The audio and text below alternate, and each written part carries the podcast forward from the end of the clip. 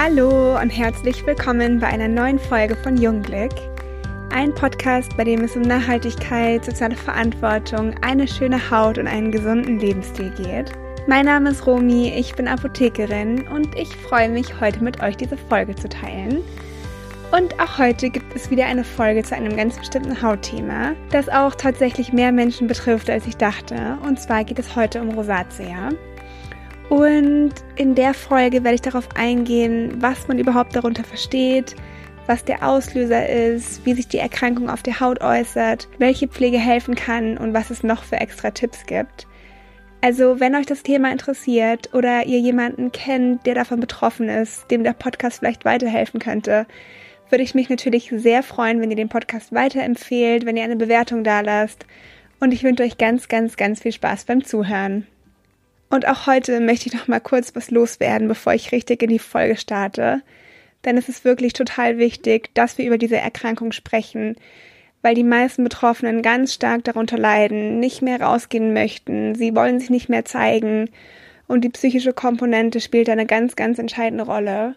Und gerade weil die Hauterkrankung vor allem das Gesicht betrifft, ist da der Leidensdruck ganz groß. Und es ist einfach toll, wenn jeder darüber Bescheid weiß, es gesellschaftlich akzeptiert wird und die Betroffenen nicht komisch angeschaut werden, wenn sie diese Erkrankung im Gesicht haben, sondern dass es einfach ganz normal sein sollte und jeder einfach Bescheid weiß, was das ist. Also die Rosacea gehört zu den entzündlichen, chronischen Erkrankungen, die meistens im frühen Erwachsenenalter auftritt und leider klassischerweise die Gesichtshaut betreffen und wirklich nur ganz selten an anderen Körperstellen auftreten kann. Und auch diese Erkrankung verläuft in Schüben und da gibt es unterschiedliche Schweregrade, die jeweils typische Symptome aufweisen. Aber wie es ja eigentlich immer der Fall ist, können die Symptome natürlich von Patient zu Patient variieren. Und da ist es auch manchmal gar nicht so einfach, einen Schweregrad zu bestimmen. Also am Anfang gibt es immer dieses Vorstadium. Und das ist ganz typisch für den Beginn von einer Rosacea. Und da kommt es zu plötzlich auftretenden Hautrötungen an den Wangen, an der Nase, am Kinn oder auch in der Mitte von der Stirn. Und das tritt meistens dann auf, nachdem wir bestimmte Reize gesetzt haben. Also zum Beispiel, nachdem wir super scharf gegessen haben oder nachdem heiße Getränke getrunken wurden, nachdem viel Alkohol getrunken wurde, tritt auch oft auf in stressigen Zeiten oder auch allgemein, nachdem man viel Zucker gegessen hat oder auch allgemein, nachdem die Ernährung eher ungesund war. Genau, da kommt es dann eben zu diesen Rötungen, hauptsächlich im Gesicht, kann aber auch an anderen Körperstellen auftreten, wie zum Beispiel im Bereich der Augen, an der Kopfhaut, kann auch teilweise an der Brust oder am Nacken auftreten. Aber es ist wirklich ganz klassisch, dass es im Gesicht auftritt. Genau, das ist dann so ein fließender Übergang in den nächsten Schweregrad, also in den Schweregrad 1. Und da ist es dann so, dass diese Hautrötungen, die ich gerade erklärt habe, auf der Haut bleiben. Also die verschwinden nicht, sondern die bleiben wirklich bestehen. Und dazu kommen dann noch Gefäßerweiterungen und dadurch werden so kleine Äderchen mit dem bloßen Auge sichtbar. Und das Bindegewebe verliert einfach immer mehr an Kraft, sodass sich die Zellen nicht mehr zusammenziehen können. Und in dem Stadium ist es dann ganz klassisch, dass die Betroffenen ganz schlimm unter Juckreiz leiden, Trockenheit, Schuppen können sich bilden, es kommt zum Brennen und zu ganz stechenden Schmerzen. Und die Haut sieht dann immer so ein bisschen so aus, als hätte man sehr viel Sonne abbekommen, also als hätte man doch einen etwas stärkeren Sonnenbrand mit so kleinen Äderchen, die man wirklich deutlich auf der Haut sieht. Und dieser Zustand wird dann in der Fachsprache auch als Kuperose bezeichnet. Der nächste Schweregrad und der vorletzte Schweregrad ist der Schweregrad 2. Und da ist es dann so, dass zu den Symptomen, die ich gerade beschrieben habe, zusätzlich noch entzündlich gerötete Bläschen auftreten können.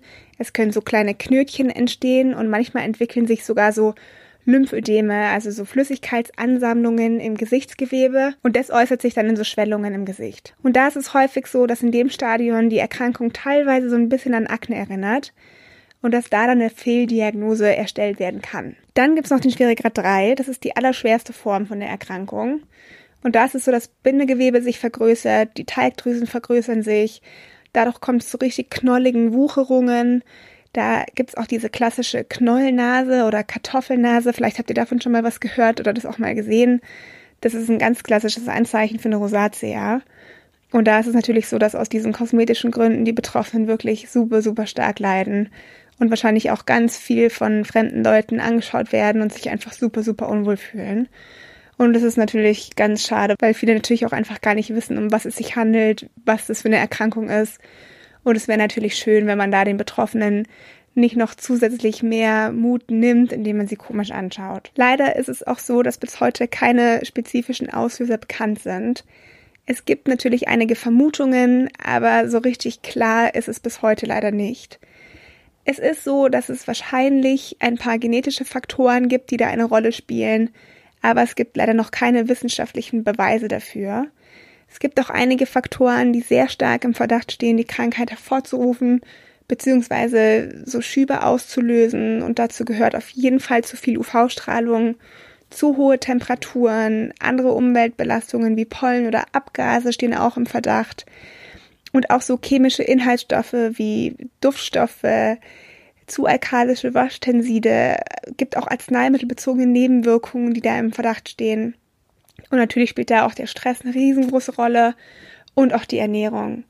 Also wirklich, so wie es immer ist, viel Zucker, viel Alkohol, viel Nikotin, viel tierische Fette, Kaffee, viel fettiges Essen allgemein. Das sind immer Faktoren, die eine Entzündung im Körper hervorrufen können und die auch eine Entzündung, die schon im Körper irgendwie veranlagt ist, hervorrufen lassen können. So, und jetzt kommen wir zu dem Teil, den wahrscheinlich der Großteil von euch am spannendsten findet. Und zwar die Behandlung. Und der erste Punkt ist ja meistens die Reinigung. Und die sollte auf jeden Fall sehr, sehr mild sein. Also da gilt wirklich, dass weniger mehr ist.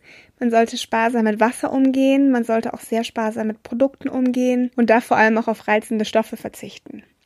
Also was auf jeden Fall wichtig ist, ist, dass das Wasser, was wir verwenden, niemals heißer als 37 Grad sein sollte. Es sollte auch nicht super kalt sein. Also es sollte so eine lauwarme Temperatur haben. Das Gesicht sollte nicht zu häufig in Kontakt mit Wasser kommen. Und was auf keinen Fall verwendet werden sollte, ist Seife oder irgendwelche aggressiven Reinigungsmittel, die aggressive Tenside enthalten. Ich habe euch auch in dieser Folge einen Link in den Show Notes eingefügt mit so einem Ratgeber über Tenside, wo ganz ausführlich beschrieben ist, welche Tenside verwendet werden können und welche Tenside wir auf gar keinen Fall an unserer Haut lassen sollten. Genau, also das ist vielleicht ganz spannend, das Ganze nochmal nachzulesen. Was auch auf gar keinen Fall verwendet werden sollte, sind mechanische Peelings.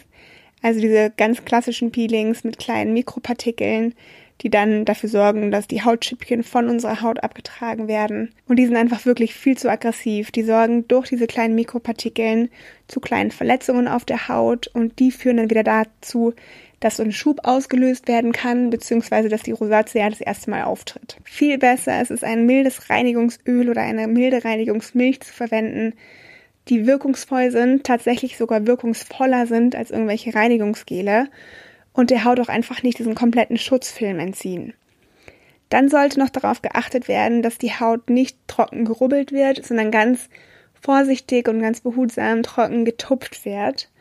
Und was die Produkte nach der Reinigung betrifft, ist es auch so, dass weniger mehr ist. Also es ist gut, auf Inhaltsstoffe zu achten, die unsere Haut mit Feuchtigkeit versorgen, wie zum Beispiel direkt nach der Reinigung ein Rosenwasser. Das ist echt ganz toll, weil das Rosenwasser die Haut beruhigt.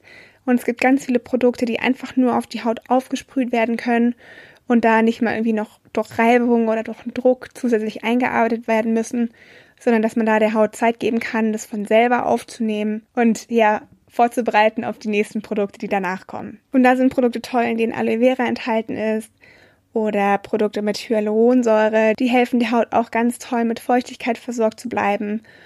Und falls euch das Ganze nicht ausreicht, dann kann man nach der Tagespflege auch noch ein Öl verwenden, zum Beispiel das Mandelöl, das die Haut nochmal zusätzlich mit Vitaminen, mit Antioxidantien und mit verschiedenen Nährstoffen versorgt. Und was natürlich dann tagsüber auch noch ganz, ganz, ganz wichtig ist, ist die Sonnencreme.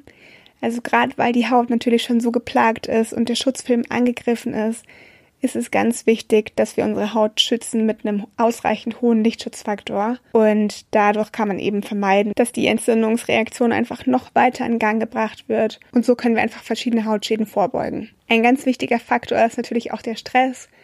Also man sollte wirklich versuchen, ein bisschen Stresslevel runterzufahren, da versuchen, eine Möglichkeit für sich zu finden, indem man einen besonderen Sport macht, wie zum Beispiel Yoga, indem man vielleicht meditiert oder einfach nochmal abends spazieren geht oder ein Buch liest oder was auch immer einem selber da persönlich gut hilft, ein bisschen runterzufahren. Das, das ist natürlich immer ganz wichtig bei solchen Hauterkrankungen. Und ein weiterer Faktor ist natürlich auch die Ernährung. Also ich glaube, dass die Ernährung da auch ein ganz entscheidender Faktor ist. Also Patienten, die da wirklich von der Erkrankung betroffen sind, können ja mal versuchen, die Ernährung umzustellen, auf Milchprodukte zu verzichten, tierische Fette, tierische Produkte einfach zu reduzieren, beziehungsweise komplett vom Speiseplan zu entfernen, auf Zucker verzichten. Das ist, glaube ich, auch ein riesengroßer Faktor, der da gut helfen kann. Nikotin wegzulassen, Alkohol wegzulassen, beziehungsweise immer mehr zu reduzieren, viel Wasser trinken, viel bewegen, viel Obst essen, noch mehr Gemüse essen und ja, ich glaube, dass das auf jeden Fall ist, was zusätzlich helfen kann. Genau, wenn ihr Fragen dazu habt, dann schreibt uns super gerne eine Mail oder lasst uns einen Kommentar bei Instagram da. Nehmt auch super gerne Kontakt mit uns auf, wenn ihr Wünsche habt, welche Themen wir hier ansprechen sollen. Wenn ihr schon Erfahrungen gemacht habt oder wenn ihr irgendwelche Tipps habt, was euch geholfen hat, gebt uns immer gerne Feedback. Schaut auf unserer Homepage vorbei. Ihr findet alles dazu unten in den Show Notes. Lasst uns auch sehr, sehr gerne eine Bewertung da, damit wir noch mehr Menschen erreichen können. Und auch ich würde mich riesig über Feedback freuen, wie euch die Folge gefallen hat, was ihr mitnehmen konntet. Und freue mich auf nächste Woche. Tschüss!